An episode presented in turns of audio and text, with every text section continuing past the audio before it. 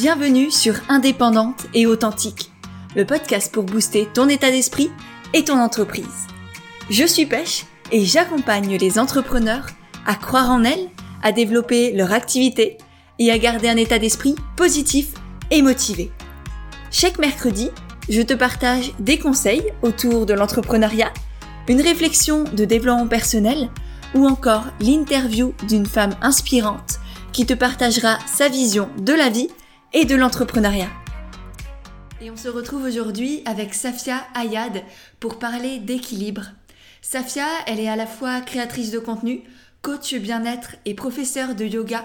Et si j'ai voulu parler d'équilibre avec Safia, c'est parce que je trouve que c'est un mot qui, de là où je suis moi aujourd'hui, de, ma vision, de ce qu'elle peut montrer sur les réseaux sociaux, ben je trouve que l'équilibre, c'est un mot qui lui a parfaitement bien. Alors ensemble, on a parlé de l'équilibre sous toutes ses formes, sous toutes ses définitions. De l'équilibre entre la vie pro et la vie perso, de l'équilibre aussi entre temps pour soi et temps pour les autres, mais aussi de l'équilibre entre la lumière des réseaux sociaux et de la création de contenu, et plutôt, on va dire, l'ombre ou le côté plus, plus doux, plus calme de l'introspection, de la méditation et du yoga qu'elle pratique au quotidien, et elle va d'ailleurs nous en parler énormément dans le podcast. Avec Safia, on a aussi parlé de sa double casquette, de comment elle gère à la fois d'être coach bien-être et créatrice de contenu, de comment elle arrive aussi à travailler entre 4 et 5 heures par jour, notamment depuis l'arrivée de son fils. Elle va aussi nous expliquer comment elle a réussi à trouver l'équilibre entre toutes ses vies, sa vie de femme, sa vie de coach, sa vie d'entrepreneur, sa vie de maman, sa vie de, Safia en elle-même, et, tout ça, ça a été extrêmement enrichissant. On a parlé aussi de, faire les choses à sa manière, de trouver sa propre façon de faire, mais aussi et surtout sa propre façon d'être. Dans cet épisode, Safia nous prouve qu'on n'est pas obligé de courir après le temps, l'argent ou les clients pour réussir. Que tout ce qui compte, c'est de se connaître, de se respecter, de créer ses propres règles et d'en même temps bah, travailler beaucoup, travailler dur. Mais ça, c'est encore une fois un vrai équilibre à trouver. J'espère vraiment que cet échange avec Safia va te plaire. Si c'est le cas, n'hésite pas à partager le podcast sur Instagram en nous taguant avec Safia. Ça nous permettra de te remercier et de te repartager. Il suffit pour ça que tu fasses une petite capture d'écran, que tu la partages en story en nous mentionnant. Sur ce, c'est parti pour notre bel échange. Bonjour Safia, merci beaucoup d'être là avec, avec moi aujourd'hui. Bonjour, merci, merci à toi en fait, merci de m'avoir euh, de m'avoir invité. Est-ce que pour les personnes qui ne te connaîtraient pas encore, tu peux te présenter en quelques mots de la manière dont tu le souhaites? Alors, je m'appelle Safia, j'ai 30 ans. Je suis maman d'un petit garçon qui a 2 ans. D'un point de vue social, je suis professeure de yoga, coach de santé et aussi créatrice de contenu. C'est-à-dire que j'ai commencé, en fait, je me suis fait découvrir, entre guillemets, sur les réseaux sociaux il y a 8 ans en faisant, en travaillant sur YouTube, en faisant des, des vidéos sur YouTube. Donc, c'était très euh, lifestyle, beauté, tout ça. Et puis, au fur et à mesure des années, j'ai grandi, j'ai, j'ai évolué et mon chemin m'a mené jusque-là à devenir aujourd'hui euh, coach et prof de yoga, tout en conservant cette, cette, euh, cette présence sur les réseaux parce que j'aime bien. Euh, je vis en Espagne, je vis à Barcelone depuis cinq ans. Et souvent, je dis si j'étais une ville, je serais Barcelone, parce que alors je sais pas, peut-être qu'il y en a qui connaissent pas, et c'est fort probable. Mais Barcelone, c'est une ville qui est à la fois un peu chaotique mais organisée. Donc c'est un truc qui me ressemble beaucoup, c'est-à-dire que c'est c'est le bordel dans l'organisation et j'aime bien moi cette liberté. Euh, c'est un truc qui est très euh, qui est très vrai, très authentique et voilà, moi je, je m'y sens bien ici. J'ai l'impression de pouvoir être qui je suis, ça me ça me plaît beaucoup. Ouais. Euh, moi, avec toi, aujourd'hui, j'avais envie de parler de la notion d'équilibre sous toutes ses formes, sous toutes ses définitions, si on peut dire ça comme ça. Et il y a une chose dont tu, dont tu viens de parler justement, c'est l'équilibre entre la création de contenu et qui tu es et ton, tes autres métiers, toutes ces activités que tu as aujourd'hui, que la femme que tu es porte. Comment est-ce que tu trouves un équilibre entre la lumière des réseaux sociaux, tu vois, le fait d'être bah, sous le feu des projecteurs et tu as quand même une belle communauté qui te suit, qui te soutient, j'ai l'impression, qui est là pour toi aussi et, pour qui tu es là aussi énormément. Euh, donc cette part de lumière et cette part de, de petit cocon où toi, Safia, professeur de yoga à Barcelone. Hmm. ça a été dur de trouver l'équilibre parce que j'avais, pendant plusieurs euh, mois, j'ai eu la sensation que c'était ambivalent, que c'était à l'opposé que d'être sur les réseaux sociaux, d'être ancienne influenceuse et maintenant c'est plus le terme de créatrice de contenu, même si influenceur c'est très bien aussi. Euh, et aussi d'être coach et professeur de yoga, de pratiquer la méditation, d'enseigner ça, tout ça. Je trouvais que c'était vraiment, c'était deux énergies très opposées, mais en même temps, j'ai beaucoup médité là-dessus et le confinement m'a beaucoup aidé aussi à faire la paix avec cette euh, cette sensation de déséquilibre. Justement, je me suis dit, mais dans toute chose, il y a du yin et il y a du yang. Euh, cette dualité, cette pseudo opposition, elle est complémentaire et elle est nécessaire. Et c'est pas parce que je fais un métier de coach que je peux pas euh, le lendemain euh, créer une vidéo ou travailler pour une campagne avec une marque qui me plaît, etc. Simplement parce que la, nos vies, qu'on soit homme, qu'on soit femme, peu importe, elles sont à ce point-là riches. On a des centres d'intérêt qui sont très variés, on a des, des envies qui sont diverses.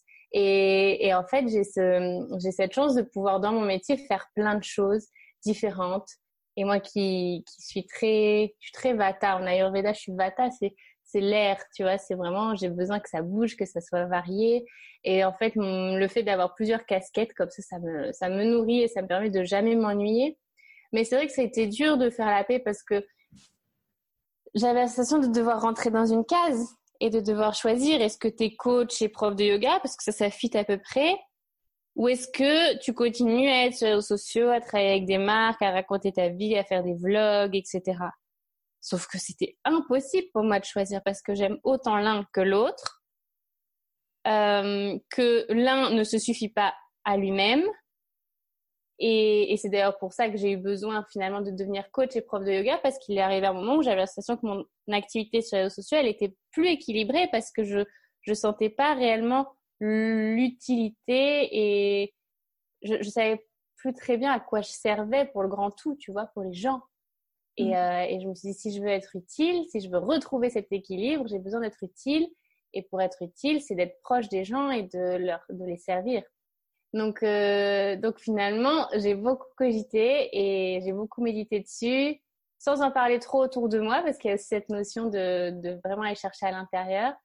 Euh, et j'ai fait la paix avec ça, mais c'était dur, c'était dur parce que si justement j'étais allée chercher à l'extérieur, on m'aurait dit non mais faut que tu sois clair, faut que ta démarche elle soit claire, euh, marketingment parlant ça marche pas d'être sur tous ces tableaux, euh, sauf que je vois la vie sous un autre angle moi. Je crois qu'on peut avoir plusieurs vies en une vie, sans trop s'éparpiller non plus, que ce soit cohérent et juste, mais euh, ça a été un travail de beaucoup d'introspection, de méditation, c'est clair. Mm. Mais je suis, je suis, tout à fait d'accord avec toi. J'ai été dans le même euh, dans le même dilemme, c'est que à la fois on a envie d'être euh, ouais d'être proche des gens, de d'être utile, de pas faire des choses trop superficielles ou ce qu'on pourrait penser par étant superficiel, alors que je suis certaine qu'à travers tes contenus, tu apportes aussi beaucoup de, de, douceur, de bienveillance. Donc, même un vlog, ça peut être utile, entre guillemets. Et peut-être aussi arrêter de chercher cette notion d'utilité. Et, là, je suis tout pareil que toi. Hein. C'est pourquoi on a, on a, toujours cette euh, recherche de je veux être utile, mais c'est quoi et comment? Euh, Et puis, euh, et puis ouais, on n'a pas besoin d'entrer dans les cases. Et je pense qu'on est tous des êtres humains pluriels. Il faut qu'on l'accepte. Et il y a des personnes à qui ça convient très bien d'être uniquement professeur de yoga ou uniquement influenceuse ou créatrice de contenu. Et puis, il y a nous qui voulons faire un peu tout parce que c'est ça qui nous nourrit. Et c'est parce qu'on est nourri de l'intérieur qu'on arrive aussi à apporter autant de choses aux, personnes qui nous suivent qui, et, à qui, euh, ouais, à qui on tend la main et qui la saisissent. Donc, je pense que ça aussi, c'est important euh, euh, qu'on le comprenne déjà nous et qu'on le partage encore et encore parce que je pense que ça manque aussi à beaucoup de personnes. Beaucoup de personnes s'obligent à rentrer dans des cases, à avoir qu'une seule casquette, alors qu'elles rêvent de, n'en avoir que, euh, d'en avoir plusieurs, et ça les rend malheureuses. Ouais, et, et, là, on parle beaucoup de notre activité pro, mais ça marche aussi dans le perso, tu vois. Euh, et ça, je m'en suis, je m'en rends de plus en plus, enfin, je m'en suis vraiment rendu compte en devenant maman. Bah, je suis maman, j'ai la casquette de la maman, j'ai la casquette de la femme en tant que dans le couple, et j'ai la casquette de la femme euh, en tant qu'individu unique, tu vois. Et déjà là, on, a déjà plusieurs casquettes, sans parler forcément du boulot, c'est très bien, et c'est juste, et c'est il y a des moments où on va être euh, euh, on va être en mode maman et donc peut-être qu'on va vouloir se mettre en basket avec un legging et on va vouloir être à l'aise pour aller courir au parc avec notre enfant. Et puis le soir, on va vouloir être en mode femme dans le couple et on va se mettre une belle robe et on va se maquiller et on va se faire belle pour notre conjoint et, et c'est ok et c'est juste et c'est comme ça. En fait, l'équilibre, il est dans cette diversité aussi et justement pas, je crois, dans, dans, quelque chose de, et je crois pas que ça existe d'ailleurs, de quelque chose de complètement monotone où on est toujours pareil. Je crois qu'on a tous hommes et femmes, besoin de cette variété pour, euh, pour, euh, pour, euh, soutenir l'équilibre qui est déjà dans toute chose avec le yin et le yang. En fait, c'est juste ça. Ouais, je suis bien d'accord. Et là, tu parlais du coup de, de ta vie personnelle. Est-ce que tu as réussi à trouver cet équilibre aussi? Parce que tout à l'heure, on parlait, comme tu l'as dit, beaucoup de notre vie pro. Perso, pro, comment tu la gères? Enfin, sans entrer dans, dans, la vie privée, bien sûr. Mais est-ce que tu aurais des petits conseils? Parce que je pense qu'il y a beaucoup de mamans aussi ou de, de futures mamans qui nous écoutent. Ouais. Euh, c'est beaucoup plus simple maintenant que je suis maman qu'avant. Ok. Simplement parce que ce qui compte le plus au monde, c'est mon fils.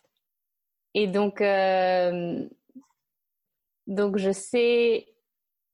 Enfin, comment ça s'est un peu imposé à moi de manière mais c'est très positif c'était très naturel de se dire ok mon fils est là donc je peux plus travailler de 8h à 22h non ça n'existera plus ces journées de, de, folie où, on a tellement de choses on a envie de faire tellement de choses qu'on qu'on s'arrête plus.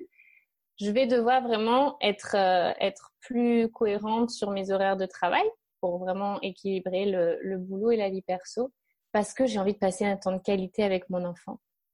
Mais c'est vrai que les premiers mois, je me rappelle euh, vivre une certaine frustration parce que parce que j'étais habituée à être à travailler enfin vivre que pour moi entre guillemets avec euh, avec mon chéri. Mais c'est vrai qu'en plus on travaillait ensemble. Donc on avait ce truc de on peut tout faire quand on veut. Euh, si j'avais envie de me réveiller à 2 heures du matin pour faire un truc je le faisais et c'est pas un problème Aujourd'hui, c'est, après, c'était plus du tout comme ça une fois que je suis devenue maman. Et donc, j'ai vécu cette frustration de je peux plus faire autant, je peux plus travailler autant, euh, je peux plus non plus construire mes semaines comme je le veux parce qu'il y a toujours des imprévus avec les enfants.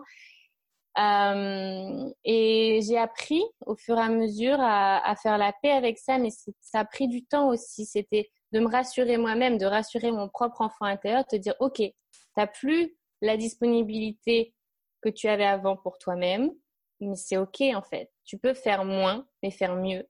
Et, après est arrivé le confinement et là, ça a remis une couche de tu peux faire moins, mais faire mieux et faire plus lentement aussi.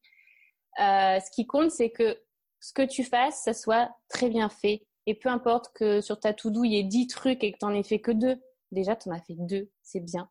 Et donc, ça a été un vrai travail de, réconfort de mon enfant intérieur qui, qui avait voilà cette crise de, de super euh, de super pouvoir, de je veux tout faire, euh, s'il te plaît, euh, on avance, on fonce.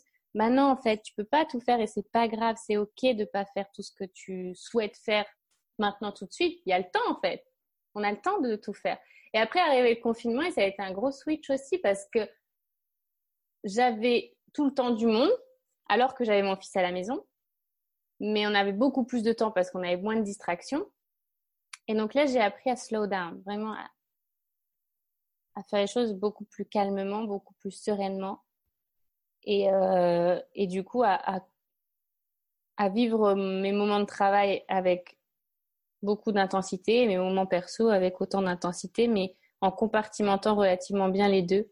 D'autant que j'ai pas du tout envie que mon fils soit émissé dans mon travail, donc vraiment, je, c'est très rare qu'il me voit sur l'ordinateur, par exemple. Je, j'aime pas ça.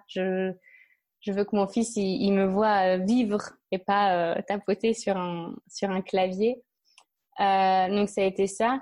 Et puis j'ai aussi appris à, à, me comprendre et, et à faire la paix avec le fait que c'était ok de pas travailler 10 heures par jour ou 8 heures par jour parce que en faisant le métier que je fais, je peux pas en fait. Je peux pas être disponible pour les gens si euh, je suis 10 heures par jour sur mon écran ou à donner euh, des coachings 10 heures par jour. C'est pas possible. Parce que je pourrais pas avoir l'énergie nécessaire pour les prochaines personnes et donc être à la hauteur de ce qu'ils attendent. Donc, c'est OK de travailler que 4 ou 5 heures par jour et de passer le reste de mon temps disponible à lire, à écrire, à méditer, à faire du yoga, à sortir, à voir mes copines, à voilà, trouver un truc, faire d'autres activités qui réellement me nourrissent et me permettent de de ouais, de garder cet équilibre encore une fois. Et puis ce qui m'a le plus rassurée, c'est de voir que ça marche. Mmh. Ouais. En fait, c'est de voir que en allant plus doucement, en travaillant moins d'heures, eh ben ça marche mieux. Ouais, je pense que, j'étais, ouais, tu vois, en fait, j'étais tombée dans une espèce de spirale où je faisais beaucoup, beaucoup, beaucoup, beaucoup, surtout jusqu'à l'arrivée de mon fils. Je travaillais énormément, je voulais faire plein de trucs. J'ai créé une marque tout en faisant des milliers de vidéos, tout en faisant des podcasts, tout en faisant euh, des contenus sur Instagram, etc. Enfin bref, la folie des réseaux sociaux, quoi. Et, pour autant, bah, j'étais épuisée, donc j'avais pas l'impression que ça, ça avançait dans le bon sens. Et maintenant que je vais beaucoup plus doucement, que je fais moins de choses, mais avec plus de d'impact de, de ma part, enfin plus de, je mets plus presque plus de cœur, je dirais. Et ben je sens que ça répond mieux et que c'est plus juste. que je suis plus dans l'instant. Ouais. C'est hyper inspirant parce que je dois ressembler peut-être à, la Safia d'avant, à vouloir faire plein de choses, plein de projets, être tout le temps dans, dans l'action, dans le faire et oublier parfois un peu d'être. Est-ce que du coup, tu regrettes d'avoir été comme ça? Est-ce que tu ferais des choses autrement? Est-ce que tu ferais tout pareil? Est-ce que tu aurais, je sais pas, des conseils pour les personnes comme comme l'ancienne toi, comme moi aujourd'hui, qui, qui sont tout le temps dans, dans ce il faut, il faut, il faut plus, il faut encore, encore, encore Non, non, non, je regrette pas et je crois que c'est bien de passer par là. Je crois que c'est bien. Euh, je pense que je j'en serais pas là professionnellement si je m'étais pas euh, mis des gros coups de pied aux fesses euh, les cinq premières années de ma carrière professionnelle, six premières années, tu vois. Parce que euh, parce que c'est là où tout commence, c'est là où tout se lance. Donc tu es obligé d'être dans cette énergie yang pour en revenir aux énergies. Et aujourd'hui, je suis plus dans quelque chose de yin parce que c'est instauré et je veux l'entretenir. C'est juste que si on reste tout le temps dans cette énergie du faire et de réaliser et d'aller et de pushy, pushy, pushy, il y a un moment où breakdown et tu n'y arrives plus et tu fais et, au niveau de ton anxiété, de ton stress, bah ça, ça, ça atteint des niveaux qui sont tels que tu ne peux plus avancer. Et c'est ce qui m'est arrivé finalement. Je suis aussi tombée dans des périodes de, de euh, comment dire? Espèce de burn-out où, où tu peux plus et où tout te dégoûte, où tu n'as plus envie de rien faire ni dans ton travail ni dans ta vie perso. Il y avait qu'une chose qui m'intéressait, c'était de faire du yoga. Donc, j'y allais tous les jours au studio, pam, pam, pam. Il y avait que ça qui me nourrissait et de, et de bien manger aussi. Il y avait que ça et tout le reste, ça, ça j'avais plus goût à rien et j'avais plus envie de faire mon métier. J'avais, j'étais de mauvaise humeur. Enfin, vraiment, euh, c'était dur parce que je m'étais pas écouté et j'avais pas senti que là, ok, là maintenant il est temps de. C'est un peu comme une voiture, tu vois. Au début, tu appuies vachement fort sur l'accélérateur et puis au bout d'un moment, il faut, tu trouves ton rythme de croisière et hop, c'est bon, on se relâche un peu, tu vois. Bah là, c'est pareil. Si tu appuies trop sur l'accélérateur longtemps, je veux dire, à un moment, le moteur, il va claquer. Mmh. Et du coup, pas ça. tu te sens plus en équilibre aujourd'hui? Ou est-ce que ce sont deux équilibres différents? Est-ce que tu avais quand même un équilibre quand tu n'avais pas encore euh, ton fils et, ou, juste Guillaume et que c'était ouais la, la Safia d'il y a quelques années? Plus euh, plus sur YouTube aussi peut-être plus dans d'autres d'autres énergies? Parce que le yoga et la méditation c'est quand même ça fait pleinement partie de ta vie aujourd'hui mais ça l'a pas toujours enfin j'ai l'impression que ça l'a pas toujours été. Je me je me sentais pas en équilibre. Pas du tout. Ouais parce qu'il n'y avait pas les cinq premières années de ma carrière pro ou six. Ouais, les six, jusqu'à ce que mon fils arrive, ça a été un gros chamboulement dans ma vie, mais disons que les six premières années de ma carrière professionnelle, il n'y avait pas une année où je faisais pas un, où j'avais pas un ou deux moments de down très très fort. Pour X ou Y raison. Et donc c'est bien que Aujourd'hui, j'ai encore des moments de doute. Hein. Ça c'est pas c'est pas de ça dont je parle. C'est vraiment les downs, c'est des périodes où tu veux tout arrêter et tu es convaincu que tu vas tout arrêter et qu'il y a que ça qui peut te sauver et, et où je disais à Guillaume, non mais là je vais arrêter et puis je, je, vais reprendre un travail normal. Je vais aller toquer à la porte des magasins de fringues et je vais retourner vendre des fringues comme je faisais quand j'étais étudiante, tu vois. Euh, j'en ai, j'en étais convaincue que c'était ça que je voulais. Je voulais mon petit CDI avec mes vacances, mes congés payés, mon salaire fixe, quitte à ce qu'il soit beaucoup moindre que ce que je gagnais aujourd'hui. Enfin, à l'époque, je m'en fichais parce que je voulais plus faire ce que je voulais, ce que je faisais. Euh, donc, je me sentais pas en équilibre et j'ai pas la sensation, même avec le recul, que ce, que ce, que ce fut un, un qu'il y ait eu un équilibre à un moment ou à un autre. D'accord. Et comment tu faisais dans ces périodes de down? Parce que je pense que n'importe quelle, n'importe quelle personne, être humain, en a encore plus quand on est entrepreneur, parce que au-delà des doutes du quotidien, parce que tout est sur nos épaules et que le salaire, on ne sait pas combien on aura à la fin du mois, donc c'est toujours, euh, toujours très, très délicat. Mais il y a effectivement, je pense qu'on connaît tous ces personnes, ces périodes, pardon, où, tout s'écrase et tu as envie de juste tout abandonner parce que mine de rien, c'est plus simple parfois d'abandonner que de s'accrocher. Euh, ah oui. Et, comment tu faisais dans ces moments-là? Euh, À l'époque, je ne gérais pas très bien. je ne gérais pas très bien. Euh, j'étais plutôt du genre à, à me morfondre, à pleurer. j'en parlais énormément à Guillaume. Et j'en parlais tellement que, avec le recul, je me suis rendu compte que j'en parlais trop. Ou en fait, j'allais juste chercher la solution à l'extérieur. Et l'extérieur, c'était Guillaume, parce que c'est mon chéri Guillaume, hein, pour ce qui, je vais peut-être pas préciser. Et, et lui, euh, il est, il est, il est tellement à l'écoute et tellement bienveillant et tellement de bons conseils, mais en même temps, c'est ses conseils qui viennent, enfin, c'est ses conseils à lui. C'est-à-dire que c'est ce qu'il pense lui, c'est son énergie à lui. Et donc, même si c'était avec tout l'amour qu'il me porte et toute la bienveillance et toute l'envie aussi, parce qu'on travaille ensemble, donc il y avait aussi cette, cette envie que les choses avancent bien, bah, ça, venait de lui. Donc, c'était pas ce qui était juste pour moi forcément. Et donc, avec le recul, je me suis rendu compte qu'à force d'aller me, plaindre et chouiner auprès de Guillaume et de dire, bon alors, qu'est-ce qu'on fait maintenant? Qu'est-ce que je fais? J'arrête, j'arrête pas euh, Comment je me... Dé... Dans quelle direction je vais Et que lui, il essaye de, trouver des pistes. Bah, je me suis, euh, je me suis égarée parce que j'ai pas cherché à comprendre ce que je voulais moi. Et donc aujourd'hui, avec le recul, je trouve qu'elle est là la, réponse. C'est quand on est dans des moments de down et si ça doit me, m'arriver à nouveau, je crois que la première chose que je ferais, ça serait de m'isoler en fait et d'aller me reconnecter à moi-même. Euh, ça serait de d'entretenir cette solitude dont on a tous besoin, même les personnes qui disent qu'elles n'aiment pas la solitude ont besoin de solitude. C'est un truc on est des animaux un peu sauvages quand même, hein, donc on a besoin de, de cette solitude à un moment ou à un autre. Et si ça devait m'arriver à nouveau, du coup, j'irais prendre euh, ouais deux trois jours toute seule. Je me louerais un petit truc dans la campagne au calme. Je laisserai euh, notre fils euh, Guillaume sans problème. Il, serait très contents tous les deux ensemble. Et juste j'irais me reconnecter à moi, me couper des réseaux sociaux parce que c'est ça aussi.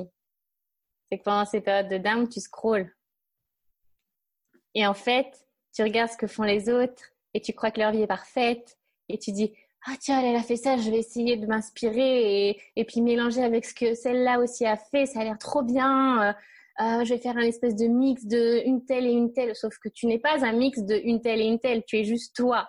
Donc si tu à aucun moment tu viens te poser la question de ok mais qui je suis?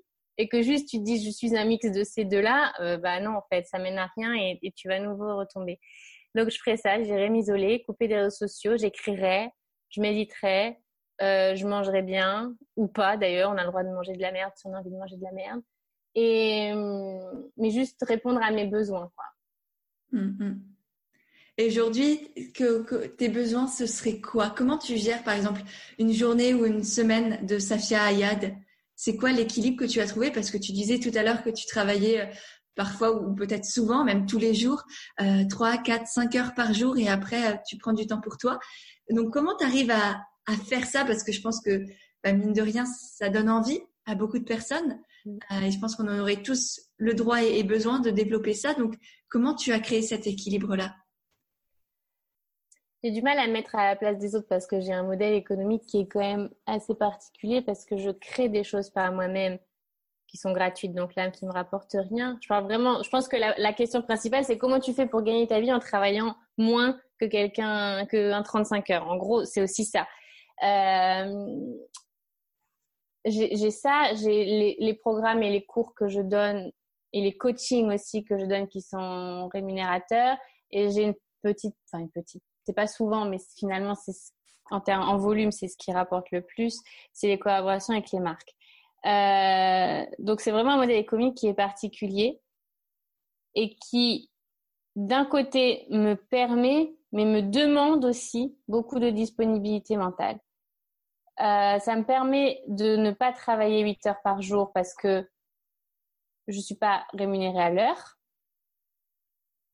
Et euh, ça me demande de ne pas travailler 8 heures par jour parce que j'ai besoin de disponibilité mentale. Mm. J'ai besoin de calmer mon agitation et je suis comme tout le monde, c'est-à-dire que si je suis trop à tête dans le guidon, bah, je deviens un peu folle, quoi. C'est normal. Euh... Donc aujourd'hui, moi, je travaille beaucoup le matin. Donc euh, en général, je me lève avant tout le monde. Je me lève vers 6 heures, histoire d'avoir au moins une heure, une heure et demie tranquille, ou à travailler ou à faire des trucs pour moi. Mais j'aime bien en général travailler à cette heure-là. Puis je reprends vers 9 heures quand mon fils est à la crèche. Et j'arrête en général vers 14 heures. Donc ça me fait 5-6 heures de travail par jour, ce qui est, ce qui est pas peu en soi, mais, mais c'est bien parce que dans ces 5-6 heures, je varie beaucoup.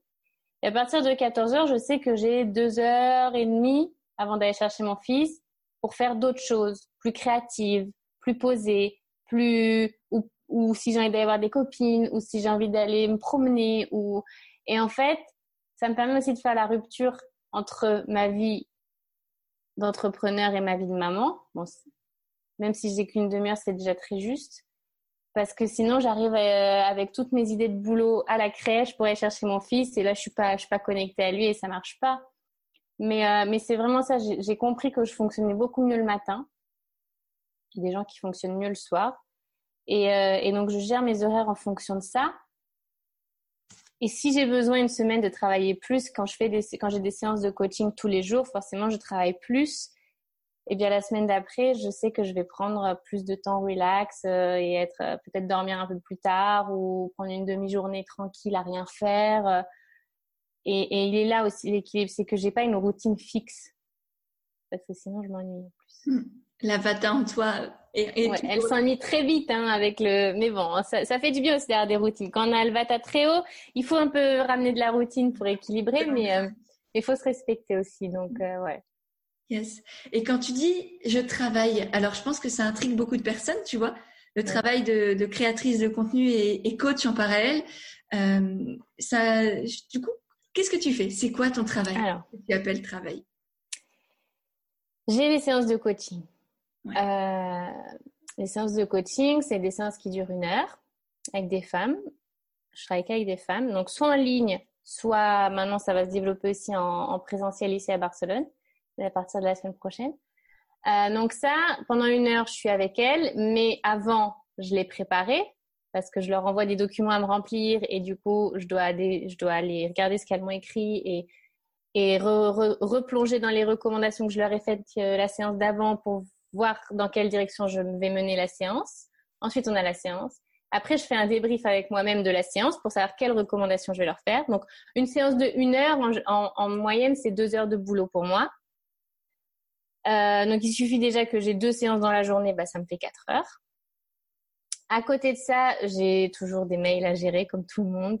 Euh, des mails de demande de coaching ou des mails de demande de, collaboration pour, avec des marques.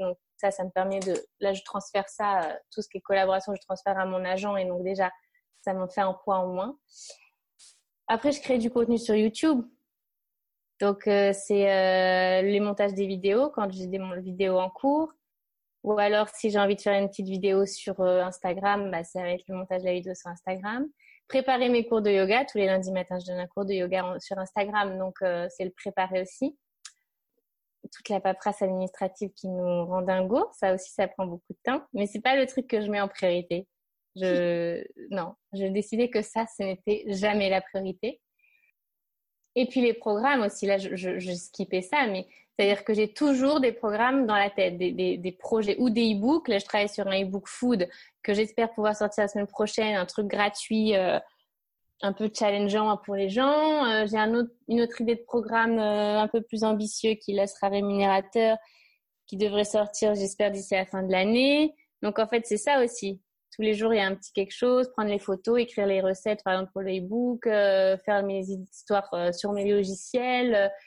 Et en fait, d'une heure sur l'autre, c'est complètement différent ce que je fais.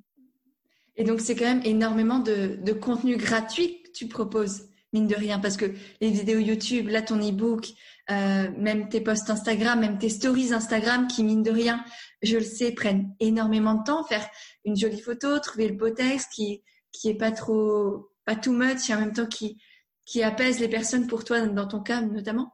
Euh, tout ça, ça prend beaucoup, beaucoup de temps, beaucoup d'énergie, beaucoup d'espace mental aussi. Ouais, ouais, non, c'est sûr. Mais en même temps, je peut-être que tu t'en es aperçu, je suis pas très régulière. C'est-à-dire qu'il peut y avoir trois jours sans que je poste rien et c'est très bien comme ça, en fait. Tu as réussi à l'accepter? Enfin, Oui, voilà, c'est exactement ça. J'ai réussi à l'accepter parce que euh, ça a été un peu la guerre avec moi-même, enfin, surtout quand c'était mon métier de faire du, de créer du contenu sur les réseaux, que c'était que ça, mon métier, je veux dire. Euh, what the fuck, tu passes trois jours à rien créer, c'est pas normal, tu vois. Et en fait, je, me, enfin, j'ai fait la paix avec ça et je me dis, mais si, j'ai rien d'intéressant, ou si je pourrais avoir des trucs intéressants, mais des fois, j'ai pas l'envie. Des fois, j'ai pas l'énergie. Des fois, je suis un peu moins en forme que d'autres jours. Ou des fois, je suis que avec mon fils. Et quand je suis que avec mon fils, bah, je suis que avec mon fils et basta. Finalement, quand je crée quelque chose, que ce soit, même si c'est gratuit, bah, j'ai mis tout mon, tout mon cœur et donc je suis contente de le faire. Et c'est ça en fait, donc parce que je me force jamais. Et je me dis pas, alors attends, là j'ai sorti mon programme de méditation, il coûte 25 euh, euros, donc il faut après en contrepartie que je fasse du contenu gratuit parce que sinon ils vont croire que je fais que du payant. Bah non en fait, euh, je fais les deux. Euh, il y a des choses que je considère devoir vendre et il y a des choses que je considère pouvoir offrir. Et c'est très bien comme ça. Et ceux pour qui ça résonne, eh ben, merveilleux. Ceux pour qui ça résonne pas, ils s'en vont et, et, ça me va bien, quoi. Et puis même, il faut que les gens comprennent que bah, tu as le droit de vivre aussi, mine de rien. Ah ouais, mais ça, ils l'ont bien compris, j'ai la sensation. Parce qu'il y, y, a eu cette question aussi de savoir comment j'arrive à, à continuer à travailler avec des marques. On en a parlé au début. Euh, là, ça fait des mois et des mois que j'ai pas travaillé avec de marques parce que j'avais pas envie. Je voulais vraiment faire une transition claire et nette dans ma tête et me dire, OK, là, tu, tu travailles plus avec personne, tu vas pas te disperser avec des marques, tu fais que ton truc, tu t'installes dans ton, dans ton métier de coach et, euh, et surtout que tout a été en ligne avec le confinement, ça nous a vraiment euh, permis de, de mettre des barrières très claires et de, de nous concentrer sur des choses très précises. Et, euh, et là, petit à petit, ça va recommencer parce que finalement, ça, ça fait partie aussi de mon environnement. Et donc, il y a eu cette guerre dans ma tête. Donc, comment je vais arriver à faire entendre ça à mon audience? Et donc, je leur en ai parlé.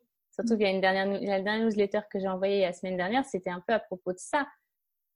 Mais je vais pas me brider parce que potentiellement, il y a des gens qui vont pas être contents. S'ils sont pas contents, ils peuvent s'en aller.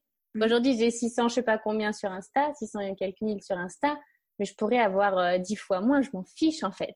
Si ceux à qui je parle se sentent nourris et, envie d'échanger avec moi et enfin si ça résonne et si on est une belle communauté mais je m'en fous du, chiffre que j'ai sur Insta et du, nombre de likes et de oh, je m'en je tamponne mais vraiment je m'en tamponne.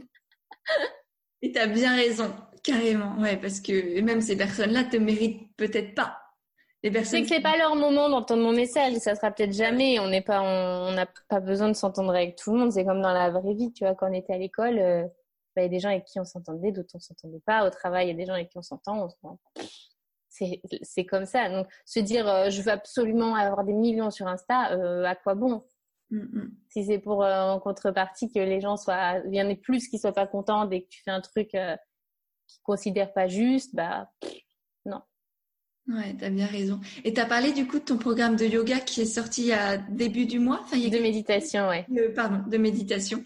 Euh, et qu'est-ce qui t'a poussé à faire ça? Pourquoi? Mais En fait, tu sais, le yoga, la méditation, c'est vraiment ce qui m'a sauvée, j'ai la sensation. en premier lieu. Après, je suis devenue maman, ça a été genre la cerise sur le gâteau. Mais en premier lieu, ce qui m'a sauvée de cette agitation mentale et de ces, moments où j'étais pas bien, tout ça, c'était euh, c'était le yoga et la méditation. En plus d'être bien accompagnée, évidemment, parce que ça, c'est ça marche pas sinon. Mais, euh, mais en fait, je me rappelle mon premier cours de yoga ici à Barcelone il y a cinq ans. J'ai débarqué dans un cours, vraiment, j'étais en mode, euh, je savais rien du yoga, euh, je connaissais rien, j'étais, raide comme un bâton, enfin voilà.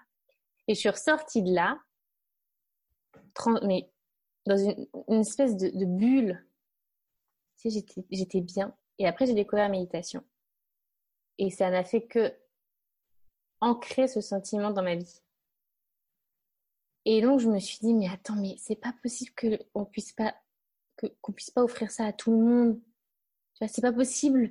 Les gens ont besoin de ça. Il y avait une espèce de, de, de, de mission là où je me disais, mais les gens ont besoin de savoir méditer. Sauf que quand tu dis, euh, bah, je pourrais méditer, il y en a plein, ils savent pas par où commencer ça fait flipper. C'est mm. difficile de méditer. C'est, par où je commence Comment, comment Ça veut dire quoi méditer? J'arrête de penser. Quand, quand je suis en coaching, il y en a certaines qui n'ont jamais médité et qui me disent mais moi je sais pas arrêter de penser. Mais évidemment que tu sais pas arrêter de penser. Personne ne sait arrêter de penser. Et du coup, je me suis dit bon, je vais prendre le taureau par les cornes et je vais je vais je vais je vais démystifier le truc parce que la méditation c'est pas juste euh, c'est pas que un truc de de moine dans un monastère hein. c'est tu, tu peux euh, tu peux très bien vouloir faire du shopping et juste après méditer tu vois. C'est pas c'est pas complètement incompatible. Donc euh, donc je voulais démystifier et surtout rendre la, la pratique accessible. Donc j'ai j'ai fait ce programme là dans ce sens là parce que j'ai envie que tout le monde puisse méditer mais vraiment. Et surtout je l'ai fait en me disant je veux que les gens à la fin de ce programme là ils sachent méditer tout seuls, qu'ils aient plus besoin forcément d'être guidés. Même si moi j'aime bien aussi des fois une méditation guidée sur des thématiques précises, je trouve c'est chouette. Mais je voulais en tout cas qu'ils se sentent en mesure de le faire seuls et euh, parce que c'est trop magique. Enfin c'est pas magique, c'est pas le terme, mais en tout cas le avant après il est fou. Et ça, tu vois dans, tes, dans les personnes que tu accompagnes, tu vois aussi les retours là-dessus? Ouais, en fait, c'est très global quand j'accompagne les, les femmes en coaching. Elles me le disent pas toujours, mais elles prennent les programmes à côté. Et du coup, il y a à la fois l'accompagnement qu'on a ensemble et puis, et puis de leur côté, elles, elles font mes lives de yoga, elles prennent mes programmes, que ce soit le programme de pranayama qui est gratuit ou le programme de méditation. Et donc, elles avancent aussi euh, avec ça. Ça fait comme, euh, comme une espèce de package Safi Ayad. C'est assez drôle. Et ça m'est même d'ailleurs arrivé, là, une de celles que je suis actuellement, je lui en ai partagé une, du, une, des méditations guidées du programme, je l'ai partagée gratuitement parce que ça me semblait juste. Euh, et en fait, elles le font, elles le font par elles-mêmes. Elles le font d'elles-mêmes, elles, elles, elles, s'immiscent là-dedans et ça leur permet de comprendre dans quelle direction aller pour méditer. Ou alors après, elles téléchargent des applications pour continuer à avoir des trucs guidés. Et c'est fou, je les, tu sais, je les accompagne que six semaines. Mais, euh, mais c'est transformatif, quoi. Ouais. Et tu te sens bien du coup? Tu te sens en équilibre? Tu te sens juste dans, ce, dans cette posture de coach? Tellement. Tu sais, ça m'arrive d'entrer dans une session et de me dire, bon, j'espère qu'aujourd'hui ça va aller parce que la session d'avant ou le mail qu'elle m'a envoyé entre les deux sessions, bah, je sentais que coup-ci, coup-ça. Et je sors de la session et je suis là, ah, merci mon Dieu, quoi. Tu vois? Parce que de, les voir changer petit à petit au fur et à mesure de, la séance, tu, tu, les vois se rouvrir ou avoir des prises de conscience, des, des réflexions sur elles-mêmes, et tu dis ouais, j'ai pas servi à rien quoi. Exactement, c'est exactement ce que je me dis. Il y en a pas une où je finis les six semaines en me disant bah j'ai foiré, j'y arrive pas. Parce que toutes elles arrivent à trouver l'angle, le chemin. Euh, et, elles avancent pas toutes à la même vitesse, ça c'est clair, mais toutes elles avancent un peu quoi, et c'est déjà beaucoup beaucoup plus agréable que six semaines auparavant. Est-ce que tu aurais des conseils du coup pour tous les les accompagnants ou, ou, les thérapeutes ou même les professeurs de yoga, toutes les personnes qui sont en lien avec d'autres personnes et qui sont là pour les aider ou qui ont envie de les accompagner sur un petit bout de leur vie? Est-ce que tu aurais des conseils? Je crois qu'on fait tous des formations, on suit tous des cours, des, programmes, des, certifications de X ou Y euh, thématiques, sur X ou Y thématiques. Mais au final, ce qui compte, c'est ce qu'on a envie de dire nous. C'est comment nous, on a envie d'approcher le sujet, d'aborder le sujet. Et il y a toujours des grandes règles. Moi, je sais que la formation que j'ai faite, c'est une formation d'un an, une formation américaine. Donc, il y avait vraiment les grandes lignes. Nous ont vraiment donné des choses très, très concrètes, mais j'en fais ce que je veux. Tu vois? Et, euh, et je respecte pas à la lettre tout ce qu'on m'a dit de faire parce qu'il y a des choses qui résonnent pas et qui sont pas justes pour moi. En fait, je fais comme j'en ai envie et, euh, et les limites, je les pose moi. Il y a des thérapeutes qui, par exemple, parlent jamais de leur vie perso, donnent jamais d'exemple de leur vie perso. Moi, il n'y a pas une séance où je donne pas un exemple de ma vie perso, sans pour autant rentrer dans des détails que je regretterai après. Je sais où est la limite, en fait. Et je sais que ces exemples perso, par exemple, euh, ça résonne vachement chez les femmes que j'accompagne et ça leur permet de voir du concret et de et de pas penser que moi bah ma vie elle est parfaite et que je que je, sais de quoi je parle en fait parce que je me rends bien compte que celles que j'accompagne elles ont des problématiques identiques aux miennes et, alors je pense que parce que les femmes ont des problématiques qui reviennent et qui on a, on a même les êtres humains on a toutes euh, tous et tous des le boulot, l'estime de soi, le couple, l'alimentation. Enfin, c'est des trucs qui sont, qui sont communs à chacun, à tout le monde. Mais en tout cas, quand on est thérapeute, je crois que c'est ça, c'est de vraiment faire comme on sent que c'est juste de faire et pas comme on nous a dit qu'il fallait faire.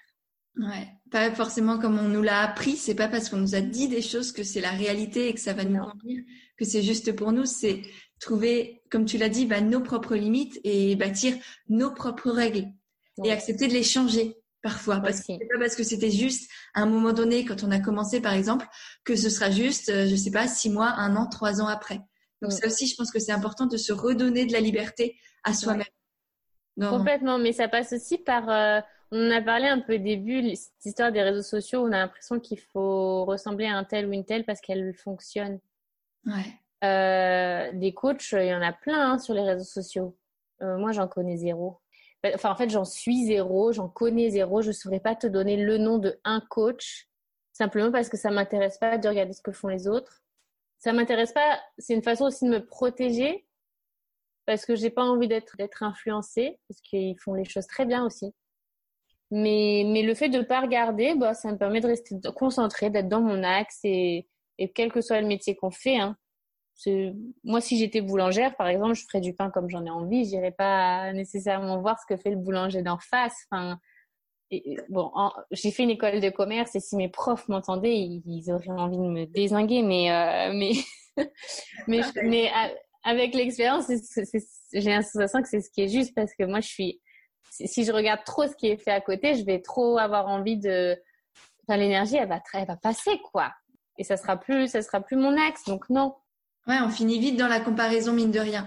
On a beau avoir confiance en nous, être droite, être juste, être fier de ce que l'on fait et avoir envie de, de continuer à être pleinement soi-même. La comparaison, elle est tellement omniprésente et même on a presque été biberonné aussi. Mm. Regarder ce que les autres font, à essayer de, de, trouver ce qui marche pour se rassurer parce que le cerveau, il a peur, il est terrorisé, surtout quand on lance des nouvelles choses. Donc il veut se rassurer, il veut voir ce qui marche ou ce qui semble marcher chez les autres et, c'est, ça peut être dévastateur. Et je sais que moi, plus d'une fois, j'ai failli aussi euh, aller euh, dans le côté euh, obscur de la force, mmh.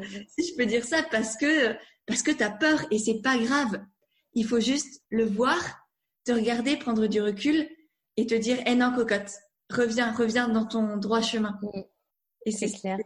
C'est pas facile, mais c'est extrêmement important. Mais ouais. C'est vrai. Moi, moi c'est vrai que en, sortant d'école de commerce, enfin, venant d'une école de commerce, je me dis mais à quel moment c'est juste à cette théorie de qu'il faut faire constamment de la veille, euh, faire des benchmarks? Oui, mais sais pas. En fait, euh, euh, d'accord.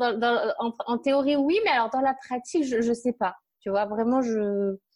En tout cas, dans, dans, dans mon activité, à mon niveau, à mon échelle, je suis pas Bill Gates, donc j'en sais rien quand c'est plus haut. Euh, non, chez moi ça marche. Mm, mm. Oui, je suis tout à fait d'accord et j'ai plein d'entrepreneurs qui viennent qui me disent oui est-ce que tu sais faire un business plan? Alors oui, mais en soi je vais passer pas chez moi que tu vas faire un business plan. Moi, je vais t'apprendre à t'écouter, à voir ce qui est juste, ce qui est aligné pour toi, ce que tu as envie d'apporter au monde, à qui tu as envie de l'apporter, comment tu peux l'apporter. Mais moi, ce qui m'intéresse, c'est toi et l'impact que tu as envie d'avoir. Pas ton business plan, pas ce que les banques et je sais pas qui vont vouloir dire sur ton projet. Je m'en fous. C'est pas ça qui va faire en sorte que ça va marcher ou pas. Non, mais par contre, c'est ça qui va nous donner une structure quand même. Tu vois oui, non, c'est important d'avoir un cap et un cadre. Par exemple, là, là j'ai un truc sur ma to-do list et ça vient de mon école de commerce un peu, hein, de ma, de mon... C'est marqué. Euh... Attends, où est-ce que je l'ai mis? Parce que j'ai trois to-do list. C'est marqué clarifier DAS. Les DAS, c'est les domaines d'activité stratégiques en, en, enfin, je sais même pas dans quelle classe ils nous ont parlé de ça en, en stratégie, je suis. Oui, oui, en stratégie, oui. euh, et en fait, c'est plus euh, les, les, univers, tu vois. Moi, je pourrais définir que j'ai un DAS, c'est le coaching et le yoga. J'ai un DAS, c'est la création de contenu, euh, qu'elle soit payante ou gratuite. Et j'ai un autre DAS, ça serait quand je suis euh, ambassadrice d'une marque et que là, c'est plus mon image, quoi. Et en fait, ça me donne quand même une structure et je l'ai fait aussi au début du confinement de prendre une grande feuille, mais je l'ai pas fait de manière euh, traditionnelle, théorique comme on nous a toujours expliqué euh, à l'école. Non, je l'ai pris sur une grande feuille et j'ai dessiné partout, tu vois, et, j'ai mis les mots clés et, euh, et, je me suis dit voilà, j'ai envie de faire ça, la spiritualité, le yoga, les collaborations, les retraites de yoga peut-être. Enfin, tu vois, je mets tous les mots clés et puis après je regroupe et je vois, ok, ça, ça a du sens, ça, ça a moins de sens, ça, oui, ça, non. Et là, je définis clairement mes DAS. Et, et, en fait, euh, ces outils-là, ils, sont, ils sont utiles, mais c'est pas le, le, plus important. En fait, c'est ça, je crois. Et puis, il faut les sortir au bon moment et les utiliser à sa manière. Exactement, c'est ça. Ouais, as raison. C'est exactement ça. Génial. Et eh ben, on arrive à, vers la fin de l'épisode. J'ai quelques petites questions encore pour toi. Tout à l'heure, tu, tu, nous as dit que tu évitais de te comparer aux autres sur Instagram, ce qui est génial et très important encore une fois. Mais est-ce que tu as quand même des sources d'inspiration? Qui ou quoi t'inspire? Ou plutôt qui? Parce que c'est toujours chouette d'avoir des personnes, euh, d'autres personnes qui euh, peut-être suivent quand même sur les réseaux sociaux ou, ou lire ou écouter. en fait, j'ai la sensation de ne pas avoir le droit de dire personne. Bah, tu peux, non, si, tu as tous les droits du monde. Hein. Ah ouais, mais attends, je réfléchis. En fait, j'ai pas la sensation d'être inspirée euh, dans le domaine professionnel. C'est-à-dire que c'est plus ma vie perso qui va nourrir mon pro. J'ai des amis qui m'inspirent vachement. J'ai une amie qui est ostéopathe ici, à Barcelone. Son fils, il a pris le même âge que le mien, donc on traîne beaucoup ensemble. Et en fait, elle m'inspire vachement parce qu'elle a beaucoup de, de qualités que je n'ai pas et moi j'ai beaucoup de qualités qu'elle n'a pas. Donc on se tire vers le haut. Tu vois, typiquement, elle, c'est vraiment l'archétype de la maman et, et donc euh, elle fait son batch cooking, euh, elle fait, euh, elle a toujours sa maison qui est au carré, etc. Elle est très organisée, elle achète les fringues sur Vinted six mois avant la saison. Enfin, tu vois vraiment des trucs. Et donc elle m'apprend ça. Et moi, à l'inverse, je lui apprends, bah, on allé faire du paddle, on est allé sortir de notre zone de confort, tu vois, qu'elle n'a pas. Et, et c'est, c'est, en fait, c'est plus ça, moi, qui m'inspire. Ma tante aussi m'inspire vachement parce qu'elle n'a pas de limite, elle ose, elle fait de l'harmonisation par le son, ma tante. Donc, c'est une chanteuse et aujourd'hui, elle accompagne les gens par le son, la vibration, tout ça. En fait, je me dis, bah ouais, enfin, elle a, elle a 55 ans, elle a jamais, elle a jamais vécu sous les ponts, tu vois. Donc, elle a toujours, elle a toujours vécu de sa passion. Donc, en fait, tout est possible. Euh, et c'est vraiment ça. Mais dans le pro, non, parce que j'ai vraiment la sensation qu'on ne sait pas. On sait pas ce qui se passe dans le pro. Dans la... C'est une image qu'on se fait hein, des gens. Ouais, c'est déjà une image qui nous renvoie, qu'ils ont envie de nous renvoyer. Donc, et ensuite, nous, on est biaisé. Enfin, il y a, y a, plein de biais partout. C'est qu'est-ce que eux, ils ont envie de nous montrer. Donc, déjà, ça, c'est biaisé. Et en plus, bah, qu'est-ce que nous, on voit de ça? Ouais. Ça n'a plus rien à voir avec la réalité. C'est traître. Enfin, c'est. Ouais. Ça peut être... Du coup, ça m'inspire pas. Je regarde des choses, mais encore une fois, tout ce que je regarde sur les réseaux sociaux, c'est des choses qui ont vraiment rien à voir avec ce que je fais. Mm-hmm. Encore ce matin, je regardais des vlogs, euh, les vlogs de Loïc Prigent. Tu vois, c'est dans la mode, le luxe. Enfin, ça n'a absolument rien à voir avec ce que je fais. Mais ça me divertit, ça me, je vois des choses différentes, des gens que je rencontrerai peut-être jamais parce qu'on aura, enfin, c'est quand même peu probable que nos chemins se croisent.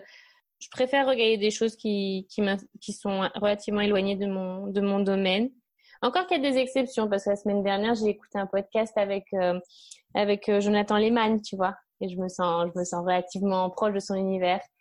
Euh, mais c'est rare. C'est rare. Et quels sont trois outils indispensables dans ta vie au quotidien? Des outils entre guillemets, hein, c'est plus, oui, ça, ça, peut être des outils, je sais pas, même des applications. Ça peut être, euh, je sais pas, trois, trois choses indispensables pour toi au quotidien pour aller bien dans ta vie d'entrepreneur. J'ai toujours un cahier, un stylo avec moi. Ça c'est hyper important parce que si je le note sur mon téléphone, je vais pas le retrouver. J'ai trop de trucs dans mon téléphone, donc je préfère. Tu vois, je, je suis un peu la reine des listes, euh, mais je fais des listes par catégorie. La liste du boulot, la liste du pro, la liste euh, un peu random. Donc ça, cahier, stylo, hyper important. C'est bête, hein, mais tu sais, si tu me demandes des trucs euh, variés, je te donne des trucs variés. Euh, mon aspirateur Dyson, c'est un indispensable dans ma vie. Mais même dans ma, non, mais en fait, je t'explique. Tous les matins, je passe l'aspirateur chez moi. Et si mon appart, si ma maison n'est pas ordonnée et rangée, je peux pas commencer ma journée. Et en fait, mon aspirateur, si je devais sortir mon gros aspirateur, je le ferais pas, tu vois. Là, il est là, il est accroché dans la cuisine, bim bam boum, c'est fini, je fais le lit une fois que je suis arrivée dans la chambre, pap, ça c'est fait, tac, on y va, on va bosser. Et en fait, ce truc-là, si je l'avais pas, je sais que je galérerais d'autant plus. Enfin, beaucoup plus. Pas d'autant plus, mais beaucoup plus. Ouais, ben c'est bête, mais, mais en fait, je crois que je, je vais être obligée de te dire la méditation. Ben oui. Et en puis, fait, si je devais... Ouais, non, c'est pas bête, c'est vrai. Pour moi, la méditation, ça va avec le yoga, mais bon, bref, vraiment, si on devait choisir pour l'agitation mentale, la méditation, et, et, des fois, je médite pas pendant plusieurs jours et je sens que la cocotte, elle est, elle est vraiment en train de bouillir là. Tu vois, il y a un truc. Euh, donc non, ça c'est vraiment la clé. D'où mon programme d'ailleurs, hein, parce que je, je, veux, je, veux, je veux offrir de la paix aux gens. Euh, donc ouais, c'est ça mes trois indispensables. Un cahier, un stylo, mon aspirateur Dyson. Et pas n'importe lequel. Ouais, parce que j'ai toujours eu que celui-là en aspirateur à main, mais un aspirateur à main et la méditation. D'accord. Merci Safia. Et pour finir, la dernière question, c'est qu'est-ce que pour toi l'authenticité? Parce qu'on est sur un podcast qui s'appelle Indépendante et authentique, et j'aime bien savoir euh, ce que mes invités pensent de l'authenticité. L'authenticité, c'est quand tu fais les choses ou quand tu agis en ayant un regard que vers toi-même. Tu vois, t'es pas là à te dire comment les autres ils vont le percevoir. C'est plus, attends, je suis vraiment juste là? En fait, on le sait. Mm. Des fois, on a des comportements où on se dit, oula, c'était bizarre ça, c'était pas trop moi. C'est parce qu'on n'était pas dans notre authenticité. Et si on est aussi à adapter notre comportement en fonction de ce que l'autre attend, on n'est pas dans notre authenticité. Or que juste si on répond à notre vérité et on agit en fonction parce qu'on regarde et on, s'analyse soi-même sans comparer, alors là, on est dans notre authenticité. Ouais, je peux que, je peux que approuver. Merci beaucoup, Safia, pour ces dernières paroles qui, j'espère, euh, feront écho dans toutes les personnes qui nous écouteront et en tout cas, elles ont fait grandement écho en moi. Voilà. Merci beaucoup. À bientôt, j'espère.